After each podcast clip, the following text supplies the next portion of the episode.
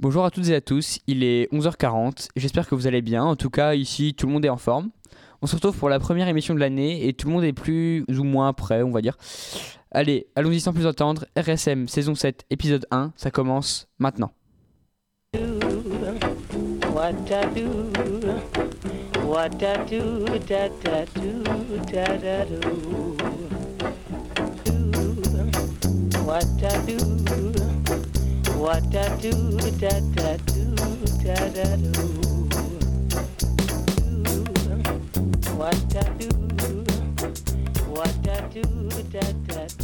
Merci de votre fidélité. Pour rappel, toutes nos précédentes émissions sont disponibles sur le site de la radio www.radioschumann.fr.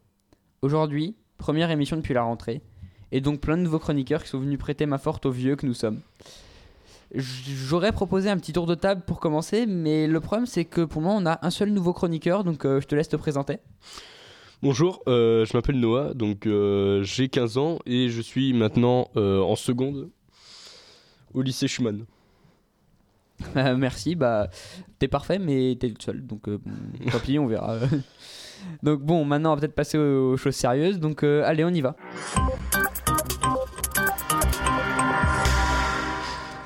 Donc au sommaire de cette émission, euh, Noah va nous parler du phishing. Amfiati et Flavien nous donneront des informations sur la réforme du lycée. La chronique ciné sera de retour avec Karian. Lucille nous parlera d'algorithmes et d'esclavage. Léa d'un concours de dessin sur internet. Jenny nous présentera quant à elle le prix Goncourt des lycéens.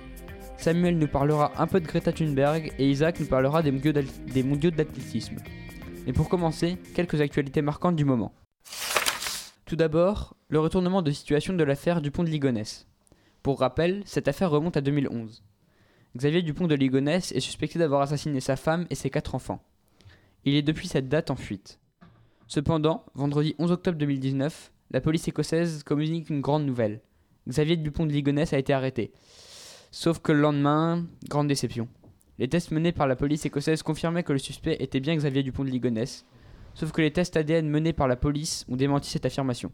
L'homme arrêté est un simple citoyen écossais qui a été relâché dans la soirée. Désolé pour la mauvaise ambiance, mais l'actualité est pas vraiment joyeuse en ce moment. Le pire, c'est que je peux même pas vous dire que ça va s'arranger pour la prochaine info, puisqu'on va parler du conflit turco-kurde. Pour résumer, les Turcs ont attaqué le nord de la Syrie pour éliminer le YPG, une milice qualifiée de terroriste par le gouvernement turc. Sauf que cette milice retenait prisonniers de nombreuses personnes affiliées à Daesh.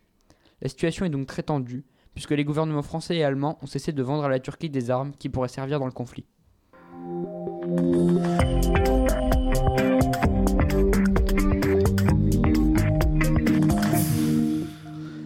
Allez, on va parler un petit peu, je vais arrêter de parler moi et je vais laisser notre nouveau chroniqueur Noah vous présenter sa chronique sur le phishing.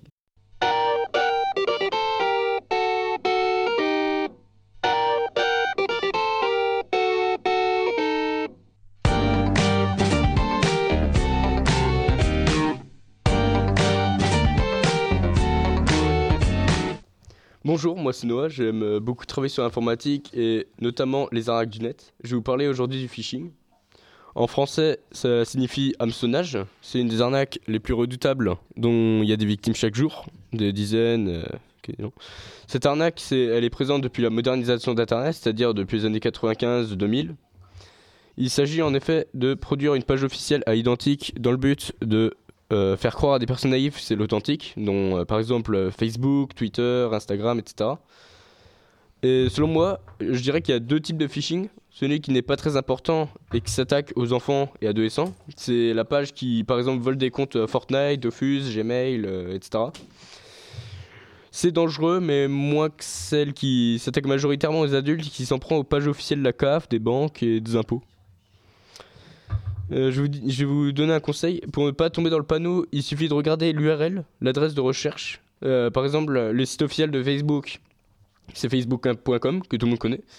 Et si le site c'est facebook-login.net, c'est un faux à coup sûr. Et deuxièmement, ne cliquez pas sur les pièces jointes douteuses euh, de sites provenant d'expéditeurs inconnus. C'est tout pour moi, et si vous avez des questions, n'hésitez pas, je vous laisse la parole. Merci Noah. Salut Isaac, tu vas nous parler de quoi aujourd'hui? Salut, euh, salut à tous. Donc aujourd'hui, je vais vous parler de Greta Thunberg. Why did I move here? I guess it was the weather.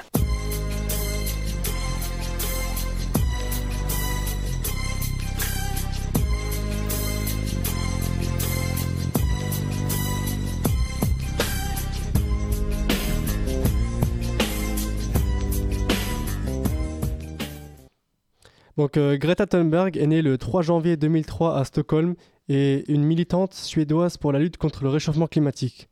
Donc elle est la fille de la chanteuse Malena Ernman. Elle a protesté à l'été 2018 devant le Parlement suédois à l'âge de 15 ans contre l'inaction face au changement climatique. En novembre 2018, elle lance la Strotjelk for Klimatet. Donc en français, ça veut dire la grève scolaire pour le climat. Donc euh, Greta Thunberg, elle a reçu plusieurs prix euh, et distinctions pour son militantisme. Elle déclare avoir commencé à s'intéresser au changement politique, euh, climatique, excusez-moi, à l'âge de 9 ans. Elle devient végane euh, et influence sa famille. Elle refuse les achats non nécessaires, puis euh, cesse de prendre l'avion à l'âge de 15 ans. Sa famille fait de même. C'est dans la famille qu'elle se, serait rendue compte de sa capacité à convaincre les autres. Donc durant son enfance, elle va subir plusieurs troubles, notamment épisodes dépressifs de 8 mois, un syndrome qui se nomme euh, le syndrome d'Asperger, donc un trouble, obsessionnel compulsif. Euh, c'est un trouble du déficit de l'attention avec ou sans hyperactivité et un mutisme sélectif sont, dia- sont diagnostiqués chez elle. Elle a un impact important car euh, la capacité de Greta Thunberg à, mettre en question euh, le réchauffement climatique au centre des débats est appelé par certains médias l'effet Greta Thunberg.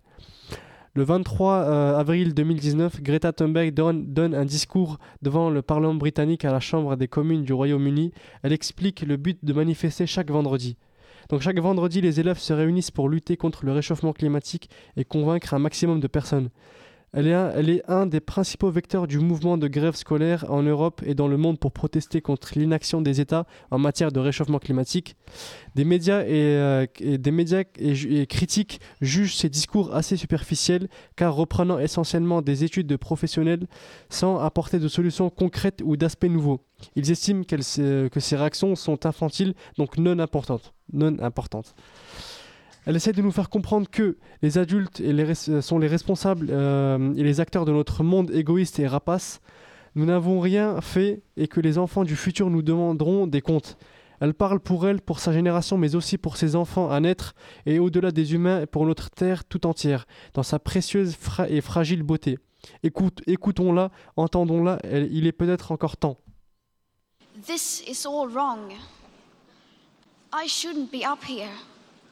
I should be back in school on the other side of the ocean. Yet you all come to us young people for hope. How dare you? You have stolen my dreams and my childhood with your empty words, and yet I'm one of the lucky ones. People are suffering, people are dying, entire ecosystems are collapsing. We are in the beginning of a mass extinction, and all you can talk about is money and fairy tales of eternal economic growth. How dare you! Donc ma- malgré tout cela, euh, Greta, euh, malgré toutes les critiques euh, qu'elle a pu recevoir, euh, elle a quand même le soutien de la part de philosophes, écrivains et personnalités, personnalités politiques. Donc euh, Greta Thunberg est autiste, elle a fait face à plusieurs, critiques faites par différents journaux ou même hommes politiques qui estimaient que ce qu'elle dit était incohérent, d'où le fait de dire que ses propos euh, sont infantiles. You are failing us. But the young people are starting to understand your betrayal. And if you choose to fail us, I say we will never forgive you. We will not let you get away with this. Right here, right now, is where we draw the line. The world is waking up. And change is coming, whether you like it or not right here, right now, right here, right now, right here, right now, right here, right now, right here, right now, right here, right now, right here, right now, right here, right now.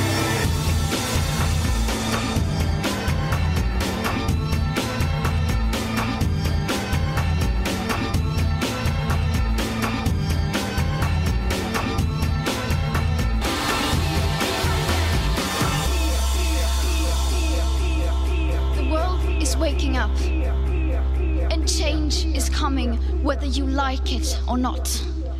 Thank you. Merci Isaac.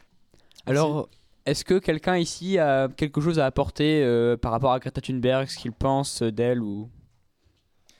Bah personnellement, je trouve que euh, la- son initiative en elle-même est bonne, ça, ça- son combat est, est le bon, mais sa manière de faire et, euh, et autres n'est n'est pas appropriée, je trouve. Pourquoi euh, mettre une enfant euh, à la tête de ce mouvement alors qu'il y a d'autres personnes, euh, d'autres qui sont jeunes aussi, mais un petit peu plus dans l'âge adulte, qui ont créé des choses pour combattre bah, ces, ces désastres Il y a un exemple, je crois que c'est un jeune homme qui avait 22 ans qui a créé un objet pour dépolluer les mers. Pourquoi ce n'est pas lui qui prendrait la parole à la place de Greta Thunberg? Elle a une légitimité en tant qu'enfant, en tant que génération future, mais elle n'a pas la, légitimité en tant que fervente actrice de, euh, de, de ce mouvement, en fait. Selon moi, après. hein. Puis je trouve quand même ça assez dommage parce qu'elle est assez jeune, du coup elle n'a pas tous les moyens pour se défendre, donc elle est, elle est attaquée de toutes parts par les climato-sceptiques, les médias, mais en fait elle elle peut pas se défendre parce qu'elle sera toujours en position d'infériorité par rapport aux autres. Donc du coup pour certains ça peut tout le monde va l'infantiliser parce que oui c'est qu'une enfant, mais du coup ça enlève un peu un côté euh, con- bah, pas concret, mais elle va manquer d'appui à cause de sa jeunesse. Et ça, ça, c'est dommage parce que ce qu'elle dit en soi, c'est pas faux. C'est même intéressant. Donc on pourrait se demander si c'est pas si elle a pas été manipulée, si elle est pas euh, si on lui a pas soufflé ses neufs, enfin ses, propos et compagnie, si euh, si c'est vraiment son côté euh, écologiste ou si c'est ceux de ses manipulateurs. Alors moi je prends rarement le micro, mais je vais quand même le prendre. Euh, c'est un sujet que j'avais soufflé à Isaac et euh, j'ai découvert, je connaissais pas tout ça, je savais pas qu'elle était autiste, etc. Donc j'ai découvert en vous écoutant. Et je conseille à tout le monde d'aller voir euh, sur YouTube des extraits, enfin de voir en vidéo l'extrait audio qu'on a eu de son discours à l'ONU. Cette fille est habitée quoi. Alors après on peut on peut estimer que c'est flippant, que c'est, mais elle a un truc, elle y croit. Enfin je sais pas comment dire. Vous savez c'est comme les grands discours des hommes politiques. À un moment donné, il y a un truc qui elle a la foi quoi là-dedans et ça c'est assez incroyable à, à observer quoi en tout cas Il faut noter quand même que Monsieur Gauthier a pris la parole au micro, ce qui je crois n'est jamais arrivé depuis que je suis dans cette radio. Donc euh, merci à tous de vos avis. Donc aujourd'hui on va un peu aussi parler de la réforme du lycée hein, parce que ça avait pas mal de bruit. Donc euh, aujourd'hui va d'abord Enfiati va nous parler quelques changements avec la réforme. Bonjour à toutes et à tous euh, et bienvenue dans l'épisode 1 de la septième saison de RSM. Aujourd'hui, je vais vous parler de la nouvelle réforme du bac qui me, concerne moi et mes camarades de première. Mais nous, ce qui nous, intéresse vraiment, c'est de savoir ce qui va concrètement changer euh, l'année prochaine dans les épreuves du bac dans les classes de première et terminale. Alors, les changements de la réforme du lycée. Tout d'abord, cette nouvelle réforme concernera les premières de cette année. Alors, les premières de cette année, excusez-moi. Mais qu'est-ce qui va changer? Alors, tout d'abord, la, suppressi- la suppression des filières L, S et ES, les contrôles continus, la note finale du baccalauréat et les épreuves de terminale. On va laisser euh, Jean-Michel Blanquet, qui est le ministre euh, de l'Éducation nationale, nous euh, donner quelques informations sur les épreuves. Ce baccalauréat permet plusieurs évolutions positives. Et notamment, c'est un baccalauréat plus juste. Parce qu'il ne repose pas simplement sur un seul moment, sur une seule épreuve. Il repose et sur un contrôle terminal et sur un contrôle continu. 60% pour le contrôle terminal, 40% pour le contrôle continu. Alors, en classe de première, il y a peu de changements. Il y a peu de changements. Au programme, une épreuve de français, un écrit et un oral, de respectivement 4 heures et euh, 20 minutes. La terminale, en revanche, les modalités sont plus complexes. Les filières disparaissent et il n'est plus question de passer une épreuve euh, par matière. Le contrôle terminal, c'est les épreuves de français en fin de première, comme aujourd'hui, un écrit, un oral. Mais c'est aussi quatre épreuves que l'on passe en fin d'année de terminale, deux épreuves que l'on a choisies, qui sont donc des domaines de force, que l'on passe au retour des vacances de printemps. Et puis, euh, en plus de ces deux épreuves, il y a deux matières que l'on passe à la fin du mois de juin. L'épreuve de philosophie, qui est commune à tous les élèves, et puis un oral, où pendant 10 minutes, on expose un projet qu'on a préparé pendant les classes de première et terminale, après quoi on est capable d'argumenter autour de ce projet, de montrer sa capacité logique, ses connaissances, devant un jury de trois personnes. Alors, au total, le baccalauréat est donc resserré autour, de cinq épreuves pour les candidats. en tenant compte de l'épreuve de français en première. Euh, du côté des établissements, l'organisation des examens s'annonce plutôt compliquée car il y a aussi les épreuves des contrôles continus. Le contrôle continu, lui, se passe au travers d'épreuves communes. Ce sont des épreuves anonymisées qui se passent régulièrement en première et en terminale. Les sujets de ces épreuves sont connus parce qu'ils sont dans des bases de sujets que tout le monde peut voir, donc on peut travailler toute l'année sur ces sujets. Et ainsi, le contrôle continu est plus juste parce que si on a eu un mauvais résultat une autre fois et si on travaille, eh bien évidemment on peut le, le compenser. Alors, on va passer d'une douzaine d'épreuves aujourd'hui à plus de 20 épreuves. Et l'argument qui est régulièrement mis en œuvre par les profs euh, depuis euh, l'annonce de la réforme du lycée par le ministère de l'Éducation, et c'est bah, bah, en même temps logique, on arrive à un bac qui va être à la fois plus complexe, avec un caractère national moins fort. Ça, par contre, j'y crois pas. Pour conclure, il faut bien se préparer pour euh, les personnes qui sont pas prêtes. Mais à mon avis, bah, peut-être, bah, ça ne doit pas être euh, bah, trop dur, sûrement parce que j'ai fait euh, première STMG. Mais après, ça dépend de chaque personne. Euh, mais moi, l'épreuve qui me fait le plus peur, bah, c'est l'oral de français. Mais il y a des personnes genre, qui disent bah, non, tu peux pas avoir un zéro à l'oral parce que tu à la radio en même temps. Mais moi, c'est non, pas du tout. On me met devant une personne pour parler, je chiale. Et, et j'ai une petite anecdote. Je me souviens quand j'étais en troisième, oui, il fallait passer l'oral, mais c'était que le blanc. hein. Bah, quand j'étais devant le juge, j'étais tellement stressée que j'ai pleuré devant le juge. Il y en avait deux. L'autre, il a essayé de me réconforter, mais le deuxième, il s'est moqué de moi. Et du coup, j'ai encore plus pleuré que la première fois. Du coup, bah, il m'a demandé d'arrêter et je suis partie. Mais heureusement, c'était juste le blanc. Mais c'était un peu dur pour le deuxième. Mais le blanc, il était. J'ai vraiment pleuré. J'avais euh, j'avais peur. Merci Anfiati. Euh, Est-ce que quelqu'un a un petit commentaire à faire sur ce qu'elle vient de dire? On va tous souffrir cette année. Ah non, pas tout le monde, hein, parce que nous, on passe encore Non, l'ancien. non, mais vous, c'est Nous, on est l'ancien. bien, hein. Je parle des Bon, nouveaux. moi, c'est déjà hein. passé. Vieux. Nous, on est les cobayes. On est la génération sacrifiée. Et dis-toi qu'on a, eu, qu'on a été les cobayes, nous, pour notre brevet. En même temps, il est bien le nouveau brevet, donc ça va. Bon, allez, euh, sur ce, on va quand même continuer sur la réforme du lycée, mais ce coup-ci avec l'initiative 4.0 dont Flavien va nous parler.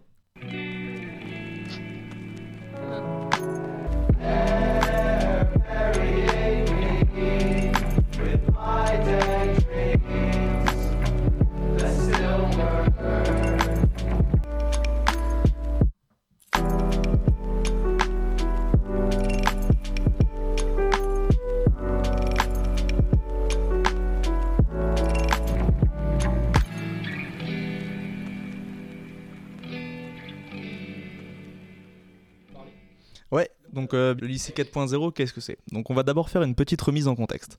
Donc, comme vous le savez, aujourd'hui, le monde est numérique.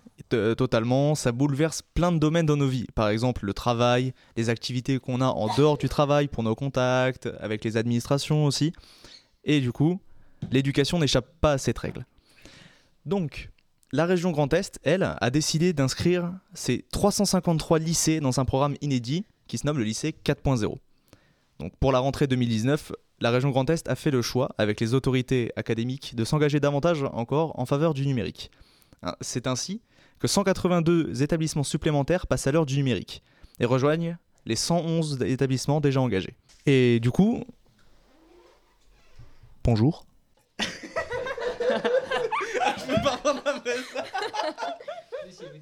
Les aléas du direct. Donc, euh, comme je disais juste avant, euh, la région Grand Est est du coup la première région en France, métropolitaine en tout cas, à avoir fait le choix ambitieux du numérique. Du coup, chaque élève nouvel entrant dans une classe 4.0, c'est comme ça qu'ils appellent les, les classes du lycée 4.0, bénéficie gratuitement d'un ordinateur dont il deviendra propriétaire à la fin de sa scolarité. C'est euh, ainsi qu'il y a eu un don de 115 000 ordinateurs pour assurer l'égalité des chances à un moment où les programmes sont changés en profondeur, comme Anfiati l'a dit juste avant, et où l'élève devra lui-même faire ses choix de matière. Mais euh, tout n'est pas rose. Donc tout n'est pas rose en effet, tout simplement parce que en ce moment même, dans le lycée Robert Schumann, on est dans un lycée qui est 4.0.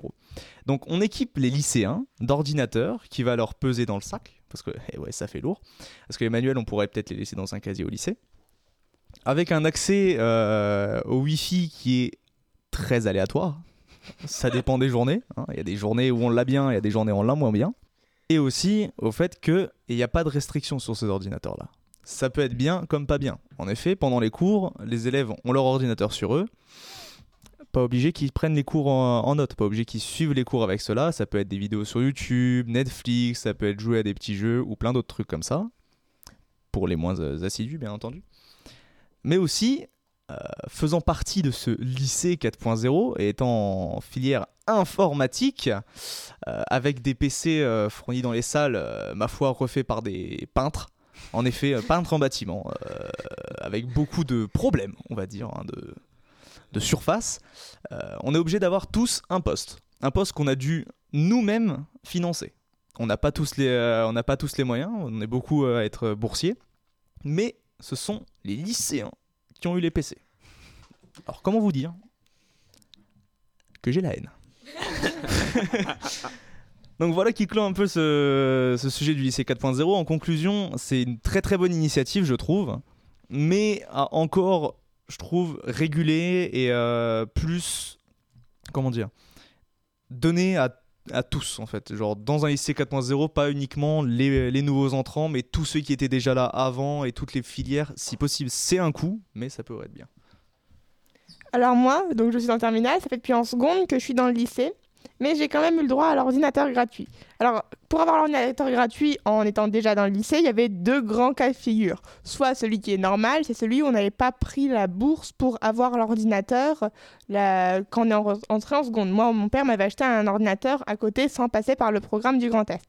Et la deuxième euh, façon d'avoir euh, l'ordinateur gratuitement quand on est déjà au lycée, alors celle-là, elle est un peu plus dégueulasse, et puis on n'y peut rien en plus, mais c'est une erreur de fichier. Parce qu'en fait, il y a dû avoir un gros problème dans les bases de données du, du Grand Est, parce qu'il y a des gens qui avaient déjà eu un ordinateur en entrant en seconde, en passant par la demande de, de, de bourse, on va appeler ça, et qui ont eu le droit à un ordinateur gratuit. Alors que les BTS informatiques n'en ont pas le droit. Ça parle mal. Bon, euh, quelqu'un d'autre a quelque chose à ajouter ou?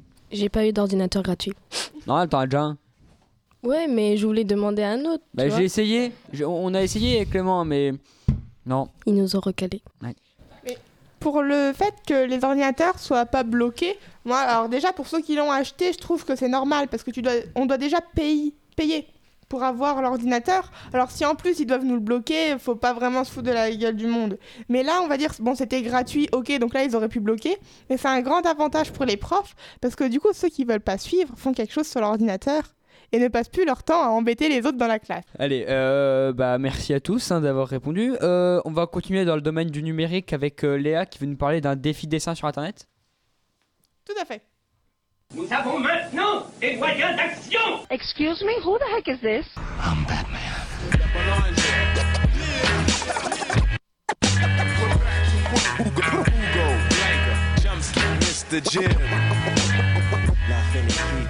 Alors, euh, le mois d'octobre, euh, c'est un mois qui est tout particulier parce qu'il y a plein de choses dont Le soleil sortira à peine, nos corps se cacheront sous des bouts de laine. Perdu dans tes foulards, tu croiseras le soir octobre endormi aux fontaines. Donc oui, en plus de Cabrel, en octobre, il y a Halloween et plein d'autres choses, dont le Inktober.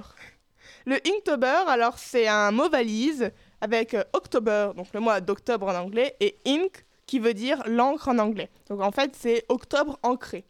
C'est une initiative qui a été créée en 2009 par Jake Parker, qui est un, dessinateur. Il a voulu oublier le, le dessin numérique parce qu'il trouvait qu'il passait trop de temps à dessiner sur, euh, sur tablette ou euh, graphique et de passer à l'encre. Donc du coup, il s'est donné pour défi de suivre euh, une liste de mots et de faire un dessin par jour à l'encre. Donc ce défi a été publié sur Internet. Et maintenant, beaucoup de personnes, euh, le jour de, le premier jour d'octobre, donc le 1er octobre, qui vont voir sur le site du dessinateur, qui a même créé une page euh, Instagram, Facebook et tout pour euh, ce défi, voir la liste de l'année et accomplir ses dessins. Alors, les gens ne font pas forcément les dessins à l'encre. Et puis il y a beaucoup de défis annexes. Par exemple, il y en a qui essayent de créer des histoires avec tous les dessins. Et chacun se donne ses propres contraintes. Parce qu'en fait, le but de l'Inktober, au final, c'est de se donner un défi, de s'entraîner à décider, de se dire je vais dessiner un dessin par jour et de se poser cette contrainte. Donc il y a beaucoup de listes. euh, Donc la liste officielle est en anglais, mais il y a un collectif qui l'a traduit en français. Donc cette année, on pouvait trouver des mots comme anneau, froid, dragon. Mais il y a aussi d'autres listes qui se font. Il y a des gens qui font des listes en amis. Et il y a même une liste féministe qui, euh, qui impose de dessiner des grands personnages euh, féminins et de faire leur biographie. Et alors, euh, comme je l'ai dit euh, plus tôt, octobre, c'est aussi le mois d'Halloween. Donc du coup, pour ceux qui sont pas très chauds euh, pour la liste euh, officielle ou même d'autres listes comme ça, il y a le Goretober. C'est comme le Inktober, sauf que y a les listes, c'est très, on va dire, dégoûtant. Donc cette année, on trouve des trucs comme l'autocannibalisme, les insectes et tout autre truc assez joyeux. Donc pour ceux qui sont intéressés, donc sur Instagram, il y a le hashtag Inktober. Et on peut suivre tous ce- ces dessins et pourquoi pas, peut-être que j'ai donné envie à certains dessinateurs de dessiner l'année prochaine. Merci Léa. Alors euh, pour euh, la prochaine chronique, on va rester dans le on va rester dans le domaine de l'art avec Jenny qui va nous parler du prix Goncourt des lycéens.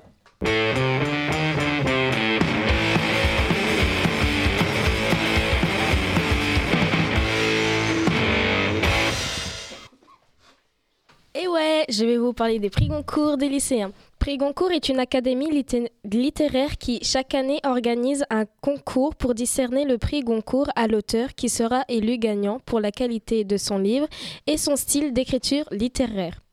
Pour ceux qui ne le savent pas, le créateur de cette association est Edmond Huot Goncourt, né à Nancy le 26 mai 1900 1822. Pardon. Euh, c'est un écrivain français et le créateur du prix Goncourt.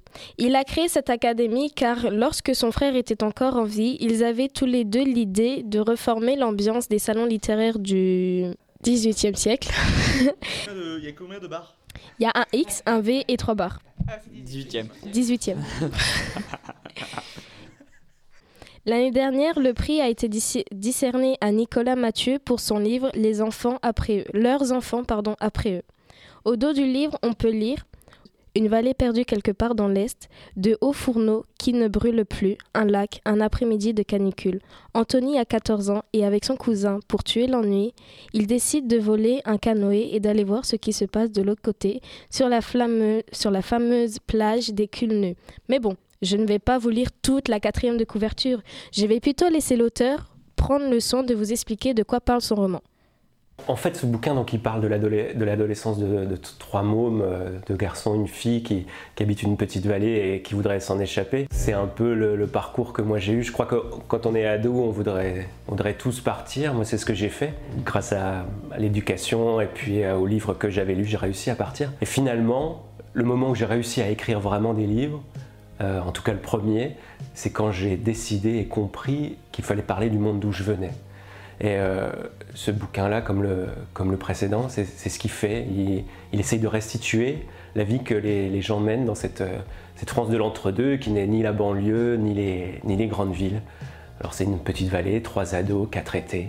Et puis ça commence, ils ont 14 ans, et on les suit comme ça sur quatre étés, et on voit comment ils, ils vont grandir, devenir. Puis aussi, euh, la grande question, comme toujours dans les histoires d'ados, c'est est-ce que va réussir à, à se taper la belle Stéphanie?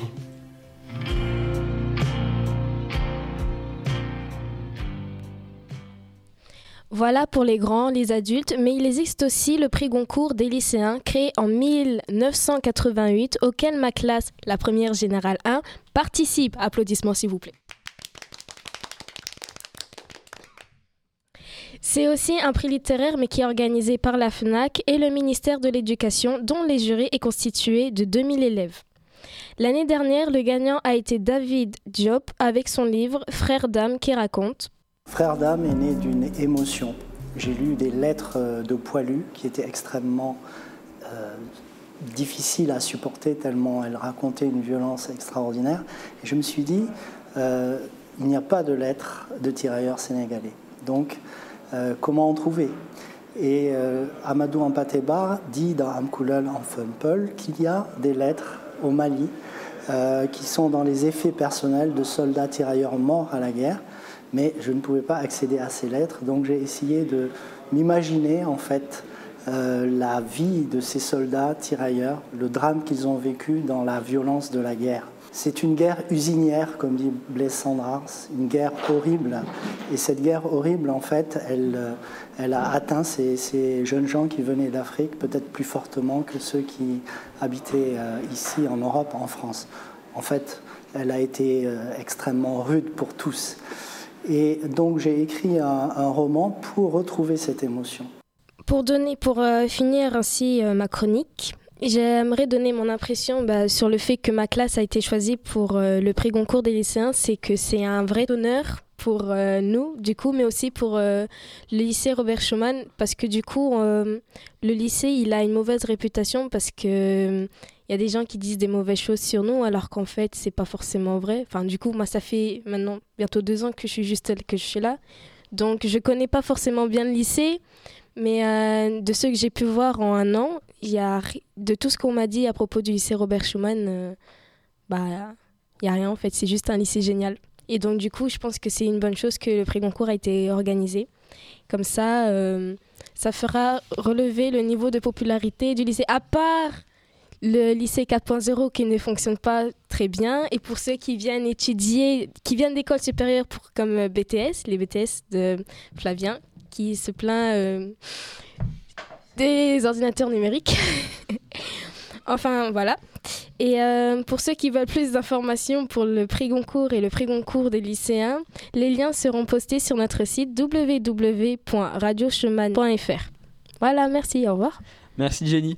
Alors euh, avant de conclure avec euh, Samuel, je voudrais juste qu'on ait une petite pensée pour Sarah qui ne peut pas être là aujourd'hui puisqu'elle est malade et qui aurait dû nous faire sa chronique littéraire mais malheureusement voilà. Mais bon, tout de suite euh, la chronique de Samuel sur les mondiaux d'athlétisme.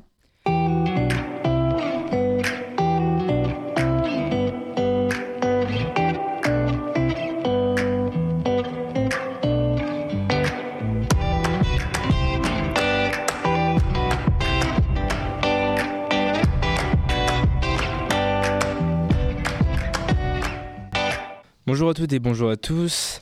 Alors aujourd'hui on parle d'athlétisme. Alors, les, 17, les 17e championnats du monde d'athlétisme se sont déroulés à Doha au Qatar, mais malheureusement pas comme prévu. En effet, des conditions d'entraînement et météo déplorables sont à noter. Et oui, le Qatar a beau être le sixième pays le plus riche en termes de PIB par habitant, cela ne veut pas dire qu'il est prêt à accueillir ce qui aurait dû être un des événements les plus marquants de l'année, à savoir les championnats du monde. Euh, C'est sous des températures avoisinant les 38 degrés et des ressentis d'environ 50 degrés, avec 75% d'humidité que certaines épreuves ont dû se dérouler. On notera aussi l'abandon de plusieurs athlètes, majoritairement lors des épreuves se déroulant hors du stade, comme le dit si bien Kevin Meyer. Tout le monde le dit, on voit tous que c'est une catastrophe, qu'il n'y a personne dans les tribunes, que la chaleur n'est pas du tout adaptée, qu'hier il y a eu plus de 30 abandons sur le marathon. Non, c'est triste. Après, euh, je pense que dans ces moments-là, il faut laisser place à la raison et plus se concentrer sur la passion. Sinon, j'aurais boycotté ces, championnats si j'étais pas d'accord. Donc, euh, clairement, je suis ici et je pense qu'à une chose, c'est à mon décathlon. Je pense pas à, à ce qu'il y a autour.